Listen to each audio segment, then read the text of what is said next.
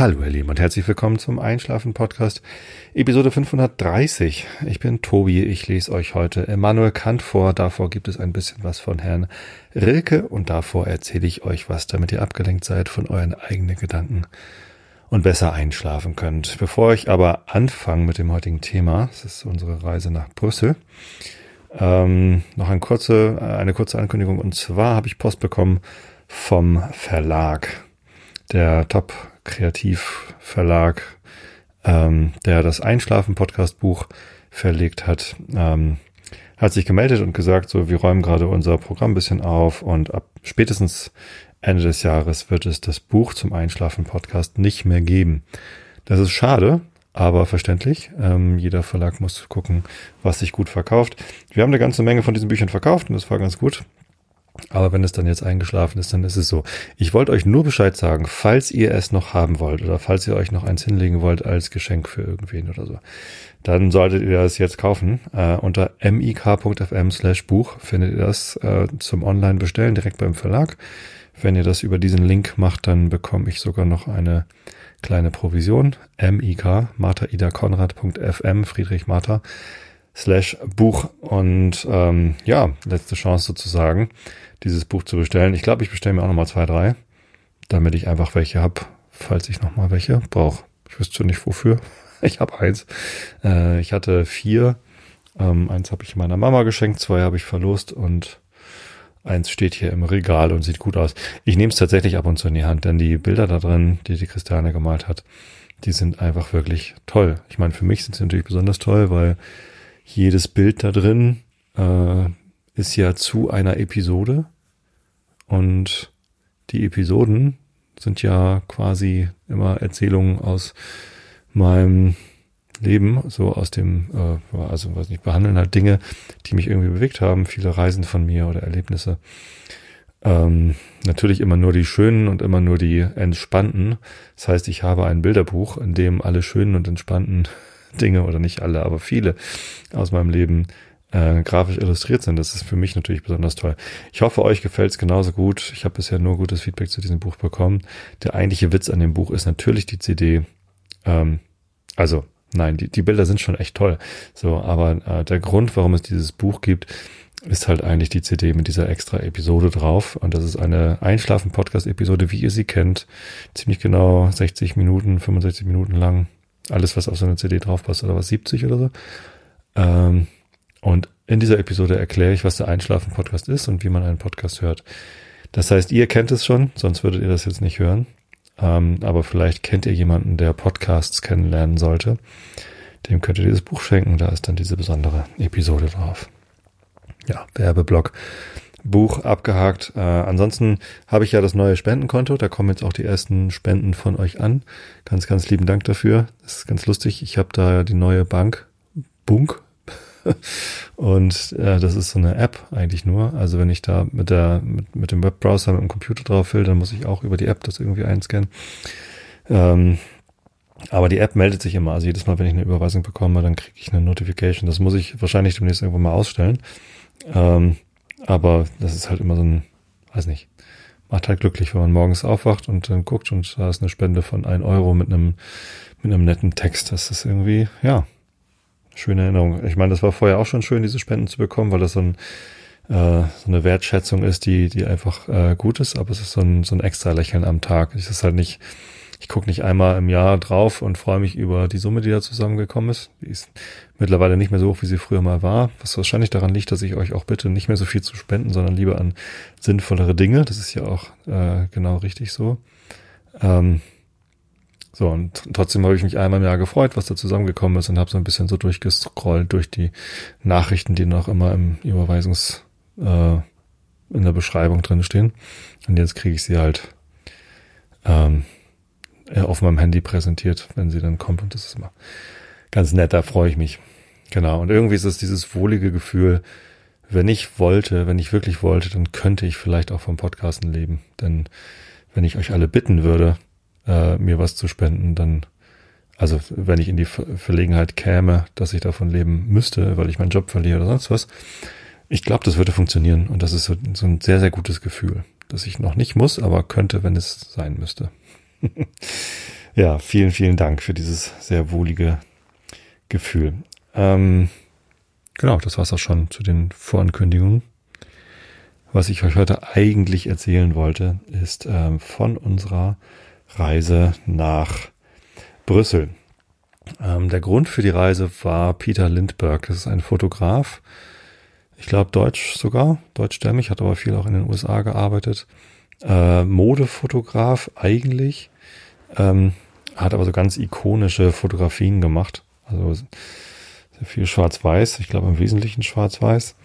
Ähm, und hat mit, ähm, mit ziemlich berühmten Models zusammengearbeitet. Also Naomi Campbell, Claudia Schiffer, keine Ahnung, also so und, und alle noch, während sie noch sehr jung waren. Also er hat sie teilweise auch entdeckt. Ähm, und er hat eine Ausstellung selbst kuratiert, also selbst die Bilder ausgewählt, die gezeigt werden sollten. Heißt Untold Stories, also die noch nicht erzählten Geschichten. Ähm, und kurz bevor sie eröffnet worden ist, ist er leider selber verstorben. Er war aber auch schon in einem hohen Alter. Und die Ausstellung startete in Hamburg in dem Museum für Kunst und Gewerbe. Ich wollte da unbedingt hin, aber es war halt während der Pandemie und es hat irgendwie nicht geklappt. Ich war einfach nicht da. Ich habe das Buch zu der Ausstellung geschenkt bekommen von einer netten Hörerin aus Frankfurt, glaube ich, wenn ich mich recht erinnere. Ähm, und ich liebe dieses Buch. Ist großartig. Ganz lieben Dank nochmal dafür. Also ganz dicker Wälzer mit ganz vielen tollen Fotos. Und ähm, ja, ich habe es halt sehr bereut, diese Ausstellung verpasst zu haben. Sie war danach in Darmstadt und danach in Neapel. Und ich hatte schon überlegt, nach Neapel zu fahren, um diese Ausstellung noch zu sehen auf den letzten Drücker. Haben mir das dann aber doch gekniffen. Das wäre ja ganz schön viel Aufwand gewesen. Neapel ist auch wirklich, wirklich weit weg, weil man in Norddeutschland wohnt. Ja, und dann habe ich Anfang des Jahres gesehen, dass die Ausstellung nochmal eröffnet hat, und zwar in Brüssel. So, und das war gar nicht geplant. Also ursprünglich war Hamburg, Darmstadt und äh, Neapel geplant, angekündigt, und Brüssel war halt dann nachträglich neu noch hinzugefügt. Und ich habe mich sehr darüber gefreut und habe gedacht, Brüssel, hm, da war ich doch schon mal mit dem Zug auf dem Weg nach London, nämlich fährt man durch Brüssel. Und das geht ja. Also es ist nicht ganz unmöglich, da mit dem Zug hinzufahren. Und ich mag ja Flugreisen nicht so gerne. Ich muss beruflich halt ab und zu in die USA fliegen. Da geht's nicht mit der Bahn. Es ginge mit dem Schiff. ist nicht wirklich praktikabel. Äh, und weil ich so wenig wie möglich fliegen möchte, verkneife ich mir halt private Flüge und fahre dann mit der Bahn. Habe ich geguckt, mit der Bahn nach Brüssel, ja, kein Problem. Mit dem ICE nach Köln sind es dreieinhalb Stunden, von Köln nach Brüssel irgendwie drei dort und kein Problem gebucht für meine Frau und mich. Ähm, ohne die Kinder. Die haben eh keinen Bock auf Kunstausstellung und nur damit die zwei Nächte in Brüssel im Hotel liegen und abends zum Essen mit rauskommen. Äh, nee, ist nicht nötig. Und die freuen sich auch, wenn sie mal einen Tag alleine hier haben. Wie auch immer, zumindest ähm, hatten wir ein Wochenende zu zweit geplant. Das war super, habe mich sehr darauf gefreut jetzt ähm, im Mai, also auf den letzten Drücker tatsächlich, erstes Mai-Wochenende. Oder zweites, keine Ahnung. Ähm, tja, leider, und wir haben uns den Freitag freigenommen, damit wir am Freitag in Ruhe anreisen können. Am Samstag dann die Ausstellung und ein bisschen Brüssel und am Sonntag wieder abreisen. Leider habe ich schon äh, vor Wochen die Nachricht bekommen, dass die Rückreise so nicht funktioniert, wie wir sie gebucht haben. Wir haben gebucht, dass, also ich habe extra ein schönes Hotel mit Frühstück gesucht und eins empfohlen bekommen. Da komme ich dann auch gleich noch dazu.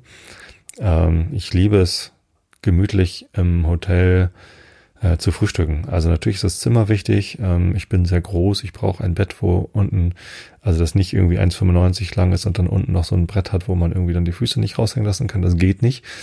Außerdem mag ich es, wenn ich aufrecht unter einer Dusche stehen kann. Ich bin 1,96 groß und in einigen Hotels geht's einfach nicht. So, ähm, das ist wichtig, aber fast noch wichtiger ist es mir, äh, ein richtig schönes Frühstücksbuffet zu haben. Da stehe ich einfach drauf. Das ist irgendwie, wenn es da ein richtig leckeres Rührei gibt oder vielleicht sogar ein frisch zubereitetes Omelett. Das gibt's ja manchmal, dass da jemand steht und einem ein Omelett machen äh, macht. Ähm, Und dann mag ich noch ähm, Obstsalat, finde ich total geil. Das ist einfach, das mache ich mir selber selten. Und ja, wenn es dann noch ein paar leckere Käsesorten gibt und ein paar leckere Gebäckstücke, Kuchen, weiß ich nicht, ähm, dann, dann kann ich mich da einfach mal eine Dreiviertelstunde beim Frühstück aufhalten und zwei, drei Cappuccino trinken und dann, dann geht's mir gut. Äh, genau, so, das war so der Plan. Äh, leider äh, war dann schon die Ansage, die Rückreise funktioniert so nicht. Und weil ich 10 Uhr gebucht hatte, damit wir in Ruhe frühstücken können, viel später aber nicht wollte, weil wenn dann was schief geht, dann bleibt man irgendwo hängen, das ist irgendwie doof. Ähm, habe ich dann gedacht, na gut, dann müssen wir halt früher zurückfahren an dem Sonntag und irgendwie schon, schon irgendwie noch eine Reservierung für den Zug um acht genommen ähm, von äh, um acht von Brüssel nach Köln und dann halbe Stunde Aufenthalt und dann weiter. Und hin wollten wir auch um 10 Uhr los und dann um 17.30 Uhr oder so wären wir da gewesen. Auch wieder halbe Stunde Aufenthalt in äh, Köln. So, leider ähm, hat der Zug von Bremen nach Köln schon 38 Minuten Verspätung gehabt. Das heißt, die Wartezeit, also es war so eine, so eine gute halbe Stunde Wartezeit hätten wir in Köln gehabt. Ich dachte, da kann man sich dann vielleicht ein Mittagessen holen oder irgendwas. Ähm, kurz einen Kaffee trinken, keine Ahnung. Ähm, hat halt nicht gereicht und der ICE von Köln nach Brüssel hat eben auch nicht die, also er hätte drei Minuten warten müssen. Kurze Zeit sah es aus, als hätte der Verspätung, der Zug von Köln nach Brüssel. Und als hätten wir ihn einfach bekommen können. Der fuhr auch von Gleis 5 und wir kamen an auf Gleis 6 oder so und es klang so, vielleicht ist es sogar der gleiche Bahnsteig. Stellte sich dann raus, war es nicht. Äh, also einmal runter und nächste Treppe wieder hoch. Aber der Zug hat eben auch nicht gewartet, obwohl wir Bescheid gesagt haben und da waren auch etliche Fahrgäste in unserem Zug. Der Zug von Bremen nach, äh, nach Basel über Köln war das. Ähm, Tja, und dann sind etliche Fahrgäste in Köln gestrandet, weil der IC eben nicht warten konnte. Das ist, fand ich sehr ärgerlich. Da muss man so zur, zur Reiseauskunft der Deutschen Bahn gehen. Äh, der nächste ICE wäre zwei Stunden später gefahren. Da hätte man natürlich dann reinsteigen können. Wenn man den Zug verpasst, dann ist die Zugbindung aufgehoben. Wir hatten natürlich super Sparpreis gebucht. Ähm, ging nicht so eine Stunde später, fuhr aber ein Thales. Thales ist äh, der Zug, der ist das französisch oder belgisch? Nee, französisch ist TGV. Ich glaube, das ist ja die belgische Zug, ist ja auch egal. Zumindest ähm, kann man beim Thales aber nicht einfach mitfahren, nur weil man bei der DB irgendwie einen Zug verpasst hat. Braucht man einen extra Zettel und muss dann beim Zugchef fragen. Denn beim Thales darf man nur einsteigen, wenn man auch eine Reservierung hat. Da ist das nicht so mit auf den Gängen sitzen und vor den Türen sitzen wie in der Bahn, wenn es mal überfüllt ist sondern die nehmen halt nur genauso viele Leute mit, wie sie Sitze haben, was ich eigentlich total gut finde. In dem Moment natürlich doof, weil sie uns nicht sagen konnten, ob noch Plätze frei sind und man auch nichts mehr reservieren konnte, so eine Stunde vorher, was mich auch irritiert hat. Sie sagte, sie könnte noch eine Fahrkarte kaufen. Ich gesagt, ja, machen Sie das doch. äh, immerhin bin ich jetzt hier gestrandet und naja, starten wir mit so ein paar Leuten, also ein größerer Pulk ähm, von irgendwie 30 Leute oder so, die alle dort gestrandet waren und die alle dann den Zugchef fragen mussten, haben sie noch einen Platz frei. Es war eine äußerst unangenehme Situation, da vor dem Thales zu stehen und nicht zu wissen, ob man reinkommt, ob man mit kann oder ob man noch eine Stunde in Köln warten muss. Das war irgendwie, weiß ich nicht, ich mag das nicht. Und irgendwie diese ganze Erfahrung und schon zu wissen, auf der Rückfahrt wird es genauso schlecht laufen oder wird es halt, können wir auch nicht den Zug nehmen, den wir eigentlich gebucht haben. Es ist irgendwie ärgerlich. Letztendlich sind wir reingekommen in den Thales, saßen dann allerdings zweiter Klasse und nicht erster Klasse, so wie bezahlt und gebucht. Und im Thales, die zweite Klasse, ist leider auch so eng, dass ich dort mit meinen Beinen eigentlich gar nicht sitzen kann. Also die Sitze sind näher beieinander, als meine Oberschenkel lang sind. Das heißt, ich muss die, die Knie irgendwie da so reinfalten. Ähm, und dann drei Stunden da so un, unbequem sitzen. War nicht schön, ging natürlich dann letztendlich und war dann auch besser als noch eine Stunde in Köln rumzustehen. Zumal man ja nicht gewusst hätte, wie man dann im ICE sitzt. Tja, wann war nicht um halb sechs in Brüssel, sondern erst kurz vor sieben. Auch kein Problem, sind wir dann zum Hotel gegangen. Das Hotel war nördlich von Brüssel Midi. Interessanterweise Süd heißt offenbar Midi. Ich dachte mal, Midi heißt vielleicht Mitte oder so. Aber das ist der Südbahnhof in Brüssel. Und von, von dort aus nach Norden latschen zum Hotel. Das Hotel hieß Van Bell, wurde mir auf Mastodon empfohlen, weil ich eben nach genau dieser Art von, von Hotel gefragt hatte. Ähm, und die Gegend da ist nicht schön. Das ist so wie eine schmuddeligere Ecke von Harburg oder Wilhelmsburg in Hamburg. Und ähm, das ist nicht unangenehm. So, ich habe mich da nicht unsicher gefühlt oder so. Es ist einfach so, ja, es ist halt so ein bisschen runtergekommen.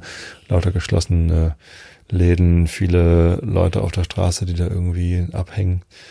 Ähm, Obdachlosigkeit weiß ich jetzt nicht wirklich, aber es, es wirkte so ein bisschen so wie San Francisco, wo eben auch sehr viele Läden geschlossen sind und alles ein bisschen runtergekommen ist, alles ein bisschen dreckig und viele Menschen auf der Straße. So nicht schön. So, aber das Hotel war ähm, okay, relativ neu, relativ gut renoviert, äh, viel Sichtbeton, so brutalistisch, aber hübsch gestaltet mit äh, netten Bildern im Foyer. Und das Zimmer war auch gut. Ähm, klein, funktional, ähm, kein Schrank, war so ein bisschen irritierend, sondern nur so offene Regalböden, drei, vier Stück und eine Garderobe, wo man dann irgendwie seine Klamotten hinhängen konnte. Ähm, für einen längeren Aufenthalt wäre das jetzt nichts für mich gewesen, aber für zwei Nächte absolut kein Problem. Genau. Ja. Und ach so, wo ich gerade beim Hotel bin. Ähm, offenbar gab es da vor einem halben Jahr noch ein sehr ausgiebiges Frühstück. Bei uns war es leider ja nicht nicht so prall. Also es war gut. Ähm, es war äh, Brot und ähm, also kleine Schokobrötchen, Croissants, ähm, Müsli, Aufschnitt, drei, vier Sorten Käse, bisschen Wurst, was wir nicht essen, äh, Marmelade, äh, Kaffee. Es hätte auch einen frisch gepressten O-Saft gegeben. So, das, das war schon schön. Also es war alles okay, aber es gab eben genau kein äh, Rührei. Es gab äh, weich gekochte Eier, die wirklich weich waren. Also auch das Weiße war noch weich.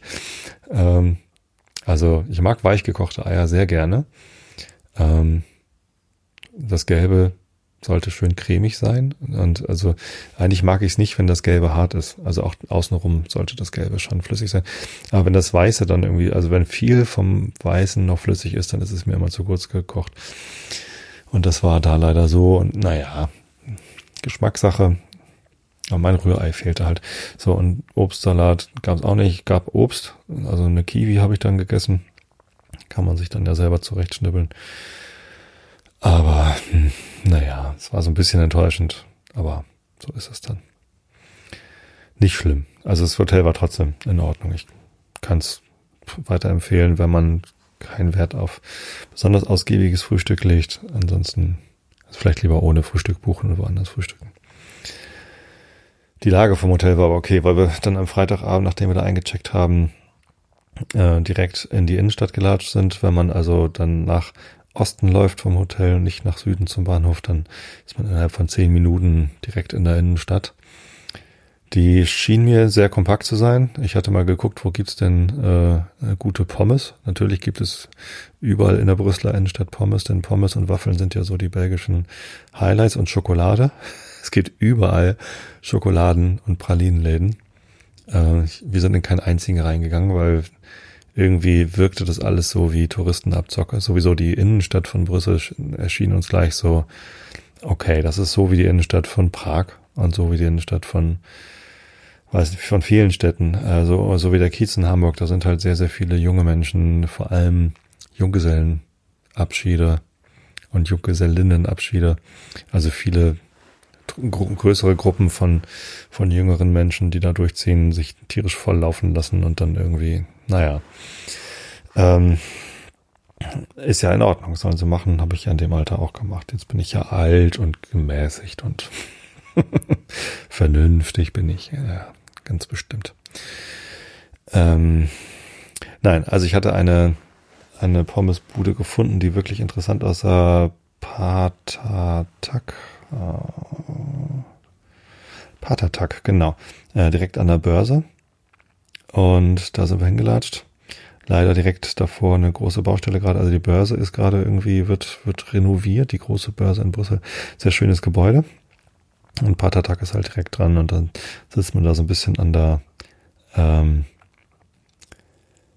an der Baustelle. Ansonsten war das richtig lecker. Also die hatten normale Fritten und Süßkartoffelfritten und dann noch so lauter andere frittierte Sachen. Also wir haben noch frittierte Champignons dazu bestellt und lauter selbstgemachte, hausgemachte Süßchen. Trüffelmayonnaise und was hatten wir? Mango, irgendwas und noch Pfeffersoße. Und das war, das war sehr, sehr gut. Außerdem hatten sie irgendwie zwei, drei Craft-Biere on tap.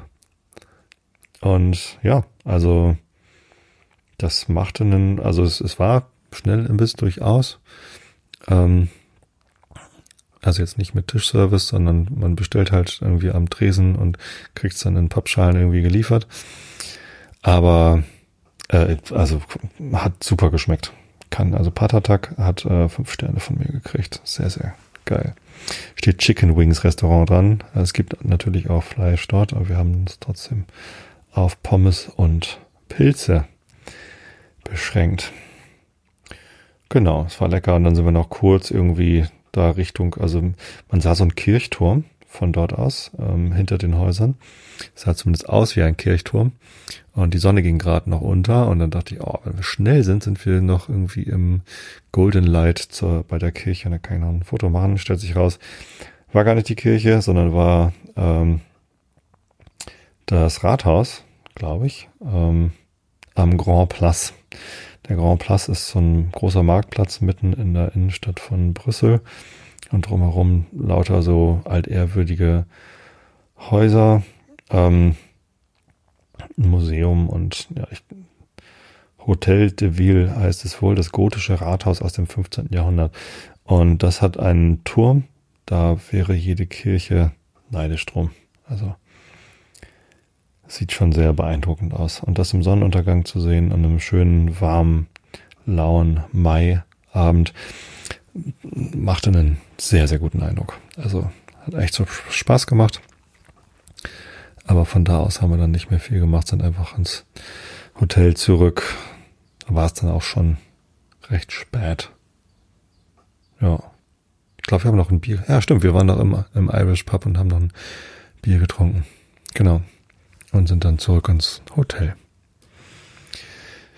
Zweiter Tag, der Samstag ist dann mit einem äh, Frühstück gestartet, das so ein bisschen na, enttäuschend war, aber ansonsten war alles gut. Und ähm, wir hatten keinen Plan, außer dass wir in diese Ausstellung vom äh, Herrn Peter Lindbergh gehen wollten. Das war auch in der Innenstadt, so am Rande dieser alten, ehrwürdigen Gebäude, dieser äh, Fußgängerzone auch. So, und ähm, es war zwischendurch einmal mal Regen angesagt, erst für den Nachmittag, dann für den Vormittag. Am Samstag selbst war dann auf einmal gar kein Regen mehr angesagt und wir hatten überlegt, so die Ausstellung sollten wir vielleicht bei Regen besuchen. Ähm, ansonsten wusste ich von Brüssel noch, es gibt das Atomium. Das hätte mich durchaus interessiert, das zu sehen. In den 60er Jahren gebaute Riesenskulptur eines Eisenatoms. Ähm, aber das ist ein bisschen außerhalb, also ein bisschen weiter draußen und irgendwie hatte ich keine Lust auf Busfahren, sondern ich dachte einfach, ach komm, lass uns in der Innenstadt rumlatschen und gucken, was es so alles gibt. ist bestimmt schön genug. Und Mannequin Piss war mir ein Begriff. Äh, eine Statue, eine, ein Brunnen äh, von einem jungen Mann, der irgendwie dort steht und pinkelt. Mehr wusste ich eigentlich nicht über Brüssel. Und ähm, wir sind dann einfach losgegangen, haben uns ein bisschen treiben lassen, sind erstmal noch wieder zum Grand Place gegangen, weil wir hatten jetzt bei Sonnenuntergang gesehen, wir wollten auch nochmal im Morgenlicht sehen, sodass dann die, die andere Seite dieses Platzes hübsch beleuchtet ist. Und das sah auch ganz gut aus. Und dann sind wir irgendwie weitergegangen, kamen zu, ähm, jetzt habe ich vergessen, wie sie heißt. Ich glaube, sie heißt Jeannette Piss oder so. Jenneke Piss, das ist es. Genau, das ist quasi das äh, Gegenstück zu Menneke Piss, gibt es eine Jenneke Piss, ein Mädchen als Brunnen, die dort hockt und pinkelt. Ähm, ich glaube, der Sinn von Mannequin Piss war das irgendwie Freiheit und Frechheit und alles irgendwie so ein bisschen so und, und, und keine Ahnung was. Und ähm, Janneke Piss ist dann quasi äh, das Gegenstück, das natürlich auch äh, Frauen und Mädchen frech und frei sein können. Guck mal eben, berühmter Brunnen, also Mannequin Piss, äh, berühmter Brunnen aus dem 17. Jahrhundert mit Bronzestatue eines kleinen Jungen, die an Festtagen verkleidet wird. Richtig. Ähm, da waren wir dann erst am Abend, aber verkleidet war sie tatsächlich. Ähm, hatte irgendwie so einen Mantel an und so eine Karnevalsmütze auf in blau-gelb. Ich weiß nicht, ob es irgendwas mit der Ukraine zu tun hatte oder blau-gelb auch. Also blau-gelb sind zufällig auch die Farben von Karkensdorf. Und wenn der Maibaum hier in blau-gelb geschmückt ist, hat man früher mal gedacht, na gut, das ist Karkensdorf. Und jetzt war so die Frage hoch, äh, geht es hier um die Ukraine? Bei uns nicht. Äh, ob es bei denen dann um die Ukraine ging und was das dann mit Karnevals, also mit so einer Karnevalsmütze zu tun hat, konnte ich nicht sagen, zumal der Karneval ja auch schon irgendwie ein bisschen vorbei ist. Fand ich komisch, dass Mannequin Piss angezogen war und Janikin Piss auch irgendwie dekoriert. Ja. Ähm, genau. Fand ich aber ganz lustig. War nur in so einer Ecke. Also Janneke Piss ist, ähm, da ist abends, glaube ich, richtig was los gewesen. Also wir waren am Samstagmorgen da und die Leute waren gerade dabei, mit, äh, mit Wasserschläuchen die Straße sauber zu spritzen. Ist irgendwie sehr ineffizient, um, nur um Zigarettenkippen wegzukriegen, aber wahrscheinlich gibt es da noch andere Sachen, die dann weggemacht werden mussten. So ein bisschen eklig war das da schon. Also wirklich so Partymeile. Delirium Café stand daneben dran. Ähm, aber wenn da der Name Programm ist, dann verstehe ich schon, warum man mit Wasserschläuchen die Straße sauber machen muss. Äh, wir waren nicht drin. Ja, so und ähm, direkt daneben ist dann diese Ausstellung gewesen und dann sind wir einfach vormittags da schon reingelatscht. Und ich kannte die Bilder ja schon von der Ausstellung, aber dann tatsächlich da reinzugehen, war schon nochmal ein ein besonderes Erlebnis und ich bin wahnsinnig froh, dass wir das gemacht haben und dass uns das geglückt ist, diese Ausstellung zu sehen. Es war eine Ausstellung über drei Etagen. Also man ging rein, äh, unten war Museumsshop, wo man lauter Sachen kaufen konnte, Garderobe und so. Äh, und ein Fotoautomat, wo man sich ein Peter Lindbergh-artiges Foto klicken konnte und für fünf Euro hätte man sich das oder oder neun Euro hätte man sich das auch ausdrucken können. Ähm, aber ich war nicht so glücklich mit dem Bild, was da gemacht worden ist. Der Blitz in diesem Fotoautomaten hat meine Brille also reflektieren lassen. Das sah, sah alles nicht nach Peter Lindbergh aus. Ähm, was der Fotoautomat da generiert hat, habe ich mir also nicht ausdrucken lassen.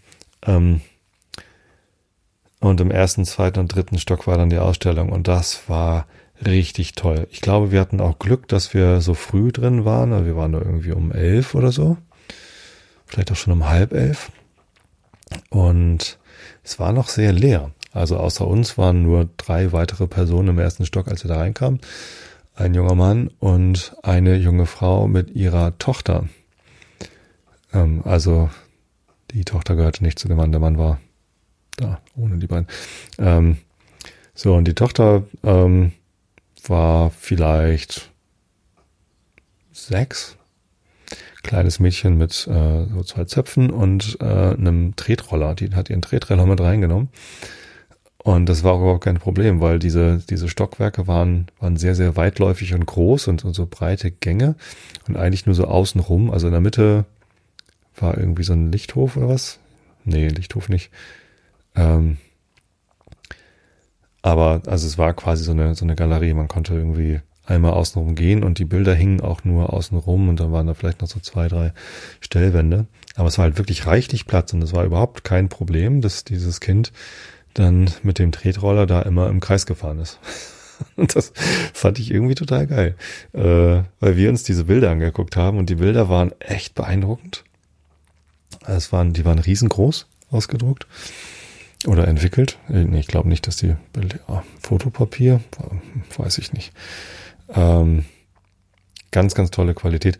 Die, das Glas vor den, äh, in den Rahmen war recht spiegelnd, also die Lichtsituation war, war schwierig, aber das hat es nicht schlechter gemacht, sondern vielleicht sogar besser, weil man halt aus unterschiedlichen Winkeln auf die Bilder gucken musste, um alles zu erkennen.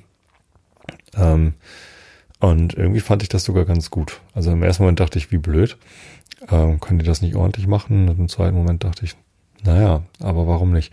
So, und ähm, dann hatten wir dieses belebende Moment von dem Kind. Es war auch leise, also sie hat es nicht irgendwie rumgeschrien oder der Tretroller war auch nicht laut, sondern es war eine total entspannte Stimmung. Das Kind ist auch nicht gerast, sondern einfach so, so rumgetrödelt, im Kreis gefahren, ab und zu stehen geblieben und hat sich ein Bild angeguckt. Ähm, in der einen Szene habe ich dann auch ein Foto machen können, wie das Kind gerade vor einem äh, Bild stehen geblieben ist und sich das angeguckt hat.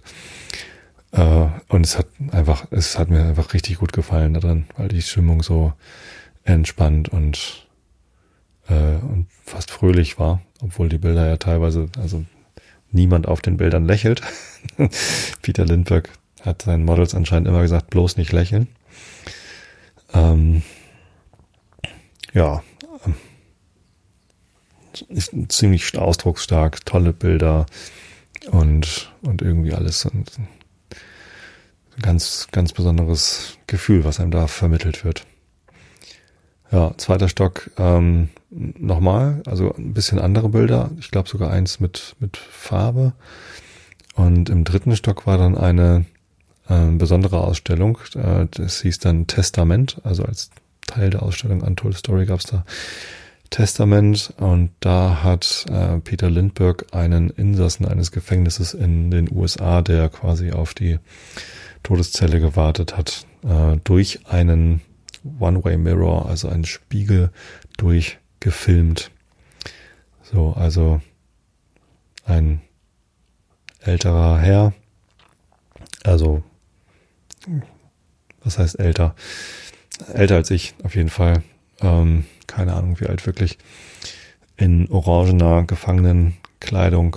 Ähm, und er guckt halt genau in die Kamera, aber er, man weiß, er sieht sich selbst. Er guckt in einen Spiegel und Peter Lindbergh filmt ihn durch den Spiegel durch. Der Insasse wusste das natürlich. Ähm, und erst geht man quasi einmal in dieser Galerie rum und sieht halt sehr viele Bilder von dieser Person, die fast, die alle fast identisch aussehen. Ähm, aber der Kopf ist halt manchmal ein bisschen anders gehalten. Es läuft eine Träne oder ein Schweißtropfen auf der linken Wange runter oder von der linken Schläfe und ähm, diesmal da, mal nicht oder an unterschiedlichen Positionen und, und man sieht halt, dass es eine Abfolge ist und ganz am Ende sind da irgendwie zwei Bilder, wo man, wo man denkt, äh, der hat vielleicht gerade eine Erkenntnis, also irgendwie man, man interpretiert etwas rein in die Gesichtsausdrücke. Das war, war ziemlich bewegend und sehr, sehr stark. Und dann am Ende war halt eine, eine Ecke, wo es dann abgedunkelt war, wo dann der Film lief. Da konnte man sich halt hinsetzen. Ich glaube, es war ohne Ton. Gab es irgendwelche Musik? Nee. Es gab nichts. So, und dann saß man da und hat gesehen, wie, also der, der Typ hat halt genau in die Kamera geguckt. Größtenteils unbewegt, nur ab und zu mal hat er dann halt das Gesicht verzogen, geblinzelt, ähm, ja, sehr, sehr, sehr krass.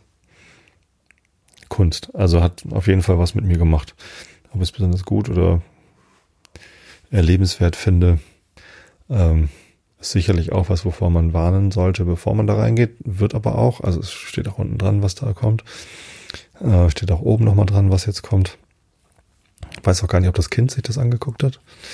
Oder ob das Kind geschnallt hat, was man da sieht. Aber oh, ich fand das ziemlich, ziemlich stark, auf jeden Fall. Genau, und dann sind wir da raus, sehr beseelt und sehr ähm, inspiriert. Ich habe gleich wieder Bock gekriegt, mehr zu fotografieren und mehr irgendwie Menschen zu fotografieren. Ich selber fotografiere ja auch sehr gerne Menschen, Porträtfotografie oder so Reportage, Doku-Style. Ähm, leider komme ich da so selten dazu, weil es so selten Momente gibt, wo die Kinder Bock haben, fotografiert zu werden oder meine Frau. Aber wenn ich darf, dann mache ich es sehr gerne. Und ähm, wenn man aus so einer Ausstellung rauskommt, dann hat man wieder tausend Ideen, was man noch ausprobieren könnte oder wie man es noch machen wollen würde.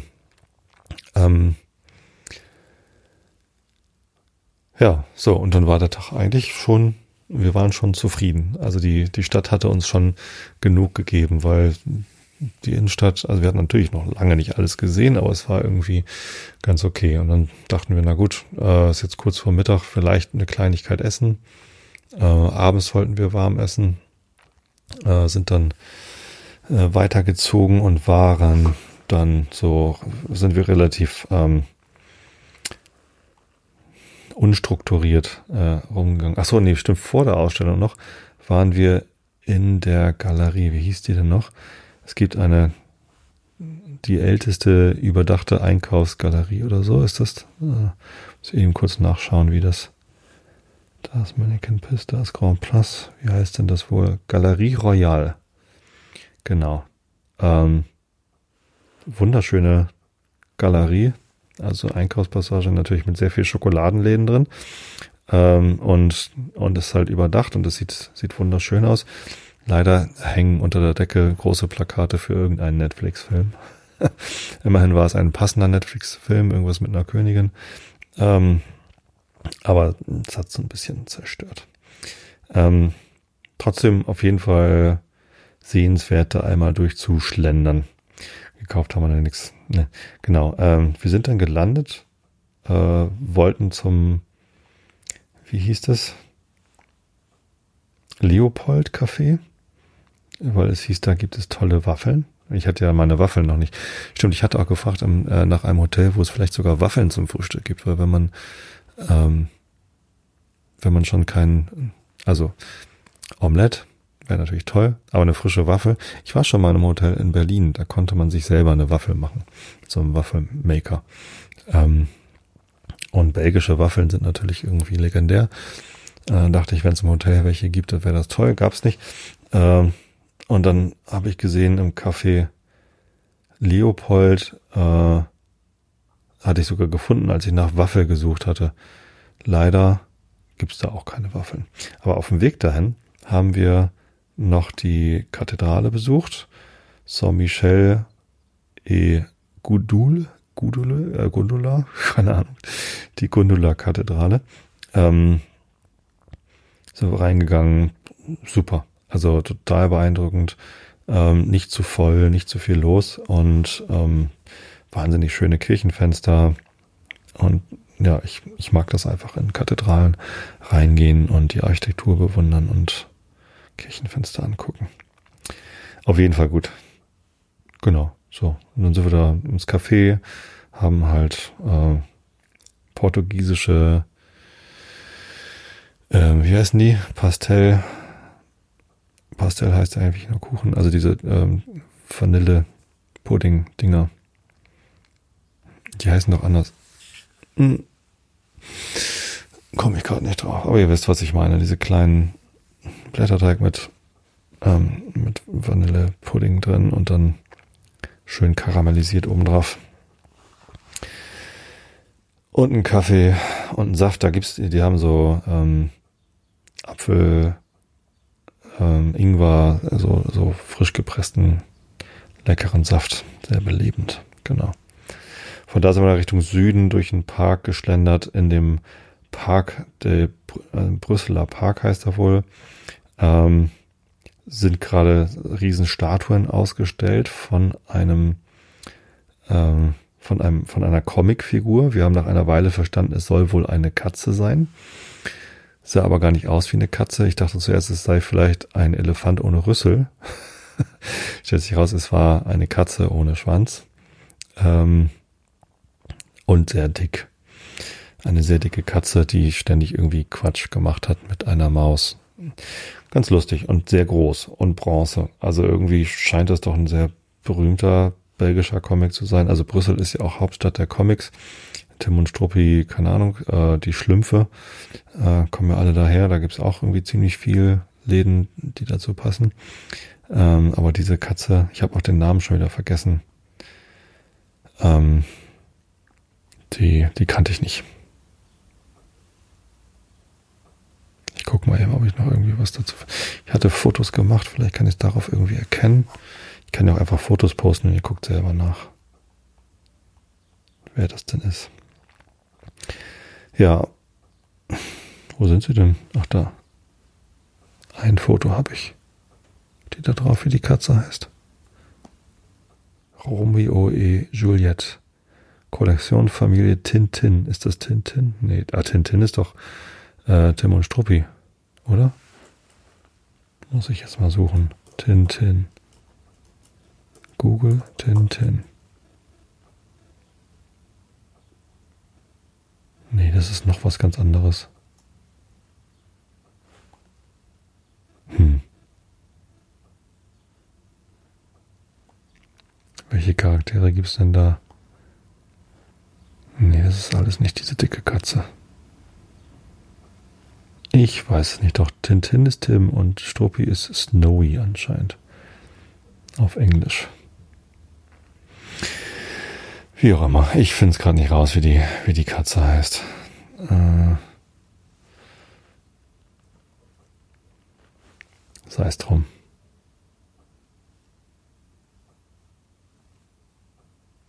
Die Katze, die aussieht wie ein Elefant ohne Rüssel, also so eine riesen Knubbelnase. Merkwürdige Katze. Also die Katzenohren kann man erkennen. Ansonsten kann man daran nicht erkennen, dass es irgendwie eine Katze sein soll.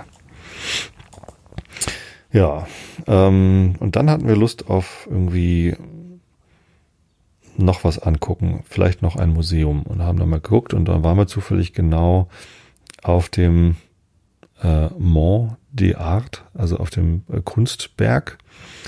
Ähm, das ist der quasi auch gleich äh, in der Nähe. Da gibt's das ähm, Museum der alten Künste, Musee Old Master heißt es hier auf Englisch. Ähm, und direkt daneben, es gibt noch das äh, Musikinstrumente-Museum, da hatte ich aber irgendwie gar nicht so richtig Lust zu. Auch da. Also obwohl ich Musikinstrumente wahnsinnig spannend finde, aber irgendwie hatte ich keine Lust mehr, alte Musikinstrumente anzugucken. Ähm, und da haben wir uns für Magritte entschieden. Ähm, und Magritte finde ich halt auch äh, ziemlich toll. René Magritte, ein Maler, der ist 1960 oder so gestorben, ne? War auch mit, äh, mit verschiedenen, also das ist ja so diese, dieser, äh, wie heißt denn das eigentlich? René Magritte. Surrealismus, ne? Also, ähm, seine Bilder zeichnen sich dadurch aus, dass, dass sie immer irgendwie irgendwas zeigen, was, was so gar nicht gar nicht möglich ist und irgendwie alles ist ein bisschen, bisschen durcheinander, äh, sehr ausdrucksstark. Ähm, und ja, also fand ich schon immer toll, habe mich nie besonders intensiv mit ihm beschäftigt. Salvador Dali meinte ich eben, mit dem war er, glaube ich, auch befreundet und Miro und solche Leute. Das ist so die, die Schiene. Ähm, genau, da gibt es einen Museum. Ähm, leider ist das gerade in Renovierung und die, die Werke waren dann in dem anderen Museum, also in dem großen Museum mit ausgestellt. Da sind wir da rein und haben uns das angeguckt und das war gut. Es war kurz, es war keine große Ausstellung mehr. Also die haben halt einfach einen Keller ähm, dann für das Magritte, für die Magritte-Ausstellung verwendet. Ähm, aber groß genug. Also man konnte sich da eben auch, weiß nicht, eine Stunde oder so, haben uns da aufgehalten und uns die Magritte-Bilder angeguckt. Waren viele dabei. Also vielleicht kennt man das mit der Pfeife, wo dann drunter steht, das ist keine Pfeife. Vielleicht kennt man irgendwie so, so ein paar Bilder von Magritte kennt man vielleicht. Ähm, und es waren halt ganz, ganz viele Bilder da, die ich noch nie gesehen hatte, die mich irgendwie wahnsinnig begeistert haben. Interessanterweise hat René Magritte offenbar den Pokéball erfunden. Also vielen seiner Bilder ist so eine Kugel, äh, die in der Mitte geteilt ist. Und wenn eine Hälfte der Kugel noch irgendwie rot angemalt gewesen wäre, dann, dann wäre es halt genau ein Pokéball. Fand ich sehr lustig. Ähm, ja, hat mir, hat mir sehr viel Freude bereitet, da reinzugehen und ja, Magritte-Bilder anzuschauen. Genau. Und dann gab es da noch so einen, so einen Markt mit irgendwie ein paar Food Trucks. bei dem Magritte-Museum, haben wir noch ein bisschen was gegessen und sind dann irgendwie durch die Stadt geschlendert zurück, sind dann, sind wir dann bei Mannequin Piss vorbeigekommen? Nee, sind wir gar nicht. Wir sind erst bei dem Zinneke Piss vorbeigekommen. Das ist ein Hund. Also es gibt drei Piss-Figuren in Brüssel. Äh, Mannequin Piss, Janneke Piss und Zinneke Piss. Und ähm, erst waren wir bei Janneke und dann bei Zinneke auf Rückweg zufällig gesehen. Also sind wir gar nicht gezielt hingegangen. Ähm, und Steff, also meine Frau, hat dann irgendwie auf dem Weg irgendwie rüber gesagt, guck mal da drüben an der Straße. Und das ist halt wirklich, also es ist auch kein Brunnen, sondern es ist einfach an so einer Kreuzung. Relativ unscheinbar an der Straße, an so einem Pfahl steht dann irgendwie so eine Bronzefigur von einem Hund, der das Bein hebt und an den Pfeiler ran pinkelt sozusagen. Und das, ähm, das ist Zinekepis. Also kann man auch dran vorbeigehen. In, anders als bei Manneke-Piss stehen da halt auch nicht so viele. Also Manneke-Piss, da waren halt sehr, sehr, da waren wir dann am Abend noch. Also wir sind kurz ins Hotel, haben uns lang gemacht und sind dann nochmal losgegangen zum, zum Abendessen. Ähm, und auf dem Weg zum Abendessen waren wir dann vorher noch bei Manneke-Piss. Da war die Hölle los. Also das war ziemlich voll, ziemlich viele Leute, die Fotos machen, Selfies mit Mannequin Piss. Äh, und die kamen alle direkt vom Grand Place. Also die Straße vom Grand Place zum Mannekepis war dann auch die Hauptverkehrsroute für alle Stag-Partys dieser Erde, ähm, also Junggesellenabschiede. Sehr viel los und äh, sehr viel Touristen. Will ich mich nicht drüber beschweren. Wir waren ja zwei davon sozusagen, wir gehörten ja mit dazu. Aber es war so ein witziger Kontrast zwischen Zinnekepiss, wo einfach niemand war, und Mannekepiss, wo dann irgendwie, wo es rappelvoll war. Ja, genau. Gegessen haben wir abends dann im Royal India, hieß das. Also wir hatten Lust auf Indisch. Und ähm, das war auch ziemlich gut. Es war nur leider ziemlich viel. Wir hatten sehr großen Hunger, weil wir den ganzen Tag über immer nur so mal eine Kleinigkeit, aber insgesamt eigentlich nichts Großes. Ähm, und dann haben wir da drei Vorspeisen und zwei Hauptgerichte bestellt und das war viel zu viel. Also die Royal Indian Restaurant, genau. Äh, Qualität war okay, also jetzt nicht überragend gut. Äh, so normales indisches Restaurant, was man halt so erwarten kann mitten in der Innenstadt von äh, Brüssel. Genau. Ja, und dann sind wir zurückgegangen. Abends war noch ein St. Pauli-Spiel, äh, das wir dann im Fernsehen geguckt haben. Was war denn das eigentlich? Ach so, auswärts in Darmstadt, glaube ich. Was wir dann gewonnen haben. Ähm, genau, und am nächsten Morgen dann äh, pünktlich um 7 Uhr beim Frühstück sitzen. Also es war ein Frühstück von 7 bis 11, ist eigentlich eine sehr gute Zeit. Allerdings war um sieben noch gar kein Brot da. Also wir haben dann Frühstück gestartet mit einem Ei und einem, äh, und einem Kaffee.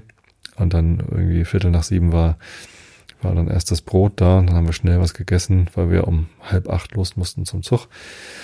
Haben auch den Zug gekriegt und mussten dann aber doch nochmal wieder umbuchen, weil wir in Köln dann nochmal irgendwie wieder einen anderen Zug Richtung zu Hause genommen haben. Also auch das hat wieder nur so halb funktioniert mit Verspätung und allen. Also mit der Bahn sind wir irgendwie so ein bisschen durch. Was schlecht ist, weil unsere Tochter, die ältere, die zieht im Juli nach Koblenz und das ist von hier oben aus Norddeutschland doch ziemlich weit weg.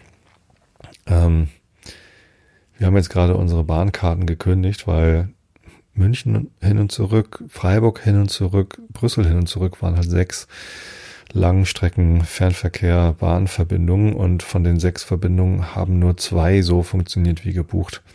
Die anderen vier waren entweder schon Wochen vorher äh, abgesagt, bitte buchen Sie neu oder es hat halt irgendwie auf dem Zug, äh, also es war halt irgendwie aber alles furchtbar. Und ähm, tja, jetzt werden wir wahrscheinlich demnächst öfter mal nach Koblenz fahren wollen. Aber ich bin wirklich am Zweifeln, ob ich das mit der Bahn machen möchte. Vielleicht will ich das dann doch lieber mit dem Elektroauto machen. Die Entfernung ist zum Glück auch so, dass ich einmal am Kamener Kreuz laden müsste und dann vom Kamener Kreuz bis Koblenz komme. Das heißt, äh, auf dem Weg nur einmal laden und dann halt in, in Koblenz wieder vollladen und dann kommt man wieder zurück. Es müsste also ganz gut gehen und es preist dich dann wahrscheinlich auch viel, viel günstiger als mit der Bahn zu fahren. Ja. Ähm, genau. Alles in allem ist Brüssel aber durchaus eine Stadt, wo man nochmal wieder hinfahren kann. Ähm, ich fand sie schön. Es gibt bestimmt noch ganz, ganz viele Ecken, die man mal angucken sollte. Also das Palais zum Beispiel haben wir noch nicht äh, gesehen oder besucht. Also man sah das da natürlich irgendwie da von dem, ähm, nee, sah man eben nicht, da war ja noch irgendwas dazwischen. Eglise war noch dazwischen. Ähm, aber es sah alles ganz gut aus. Aber diese ganzen Königspark, also es scheint ja alles dann doch sehr grün da doch zu sein. Da gibt es bestimmt noch genug zu gucken. Ja, und auch das ganze Parlamentsgebäude, also alles, was EU-Parlament und so angeht, ähm, haben wir halt auch noch nicht gesehen. Auch große Plätze, große Gebäude. Das würde mich sicherlich auch nochmal interessieren, mir das anzugucken. Das haben wir diesmal irgendwie nicht gemacht. Aber wir waren ja auch nur einen Tag da. Ähm, zwei Nächte, einen Abend und ja, den frühmorgens, wie gesagt, schnell gefrühstückt, schnell zur Bahn gelaufen und dann ab nach Hause. Gut. So viel zu Brüssel, würde ich sagen. Ähm, diese Ausstellung, wenn ihr irgendwie die Chance habt, also ich meine, jetzt ist sie, glaube ich, schon weg. Äh, was haben wir denn heute? Ich nehme tatsächlich am Tag der Veröffentlichung auf, 16. Mai. Ähm, da ist sie schon vorbei. Ich glaube, letztes Wochenende war das Ende. Ich hoffe, sie macht nochmal irgendwo auf und ihr könnt sie dann irgendwo besuchen. Ansonsten könnt ihr euch natürlich das Buch zur Ausstellung kaufen. Das ist sehr empfehlenswert. Gut. Ich schlage hier mal den Rilke auf. Wir sind in der neunten Elegie, glaube ich. Bei 25 Prozent, Location 1781 in dem Gesamtwerk. Nur die jungen Toten im ersten Zustand zeitlosen Gleichmuts, dem der Entwöhnung folgen ihr liebend. Mädchen wartet sie ab und befreundet sie, zeigt ihnen leise, was sie an sich hat. Perlen des Leids und die feinen Schleier der Duldung. Mit Jünglingen geht sie schweigend.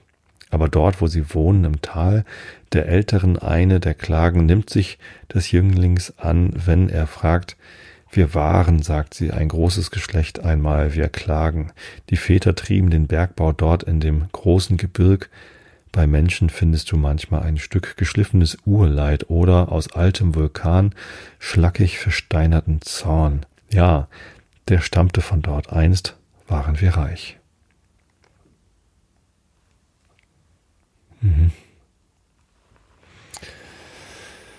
Und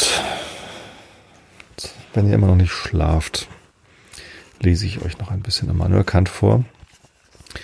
Wir sind in der Kritik der reinen Vernunft im zweiten Band auf Seite B 758 in der transzendentalen Methodenlehre bei der Unmöglichkeit einer skeptischen Befriedigung. Von der Unmöglichkeit einer skeptischen Befriedigung der mit sich selbst veruneinigten reinen Vernunft. Augen zu und zugehört. Das Bewusstsein meiner Unwissenheit, wenn diese nicht zugleich als notwendig erkannt wird, statt dass sie meine Untersuchung endigen sollte, ist vielmehr die eigentliche Ursache, sie zu erwecken.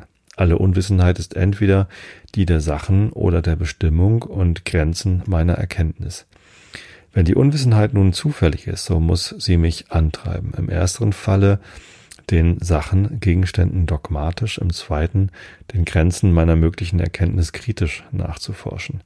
Dass aber meine Unwissenheit schlechthin notwendig sei und mich daher von aller weiteren Nachforschung freispreche, lässt sich nicht empirisch aus Beobachtung, sondern allein kritisch durch Ergründung der ersten Quellen unserer Erkenntnis ausmachen.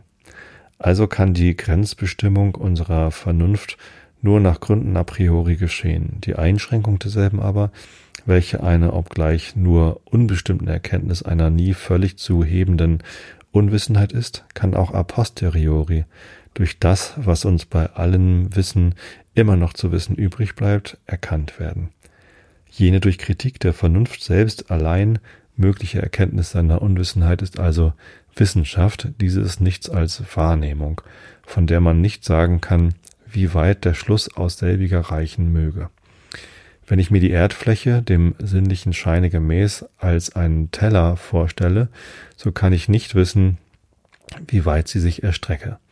Aber das lehrt mich die Erfahrung, dass wohin ich nur komme, ich immer einen Raum um mich sehe, dahin ich weiter fortgehen könnte. Mithin erkenne ich Schranken meiner jedes Mal wirklichen Erdkunde, aber nicht die Grenzen aller möglichen Erdbeschreibung. Ich bin aber doch so weit gekommen zu wissen, dass die Erde eine Kugel und ihre Fläche eine Kugelfläche sei, so kann ich auch aus einem kleinen Teil derselben, zum Beispiel der Größe eines Grades, den Durchmesser und durch diesen die völlige Begrenzung der Erde, das heißt ihre Oberfläche, bestimmt und nach Prinzipien a priori erkennen. Und ob ich gleich in Ansehung der Gegenstände, die diese Fläche enthalten mag, unwissend bin, so bin ich es doch nicht in Ansehung des Umfangs, der sie enthält, der Größe und Schranken derselben.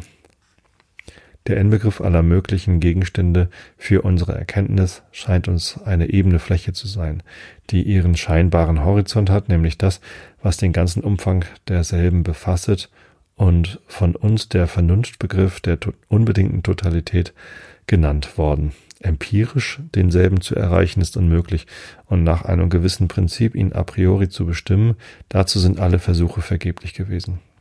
Indessen gehen doch alle Fragen unserer reinen Vernunft auf das, was außerhalb diesem Horizonte oder allenfalls auch in seiner Grenzlinie liegen möge. Der berühmte David Hume, von dem habe ich euch in der allerersten Episode vom Einschlafen-Podcast vorgelesen, war einer dieser Geographen der menschlichen Vernunft, welcher jene Fragen insgesamt dadurch hinreichend abgefertigt zu haben vermeinte, dass er sie außerhalb den Horizont derselben verwies, den er doch nicht bestimmen konnte. Er hielt sich vornehmlich bei dem Grundsatze der Kausalität auf und bemerkte von ihm ganz richtig, dass man seine Wahrheit, ja nicht einmal die objektive Gültigkeit des Begriffs einer wirkenden Ursache überhaupt auf gar keine Einsicht, das heißt Erkenntnis a priori, fuße, dass daher auch nicht im mindesten die Notwendigkeit dieses Gesetzes, sondern eine bloße allgemeine Brauchbarkeit desselben im Laufe der Erfahrung und eine daher entspringende subjektive Notwendigkeit, die er Gewohnheit nennt, sein ganzes Ansehen ausmache. Aus dem Unvermögen unserer Vernunft nun, von diesem Grundsatze einen über alle Erfahrung hinausgehenden Gebrauch zu machen, schloss er die Nichtigkeit aller Anmaßungen der Vernunft überhaupt über das Empirische hinaus zu gehen. So. Bis hierhin erstmal. Ich wünsche euch allen einen guten Rest Mai oder wann auch immer ihr das hier hört. Ich wünsche euch vor allem ausreichend viel Schlaf, denn Schlafen ist gesund, wichtig für eure Gesundheit, für mentale, physische Gesundheit. Und überhaupt ist Schlafen eine gute Erfindung. Bis dahin, ich habe euch alle lieb. Gute Nacht.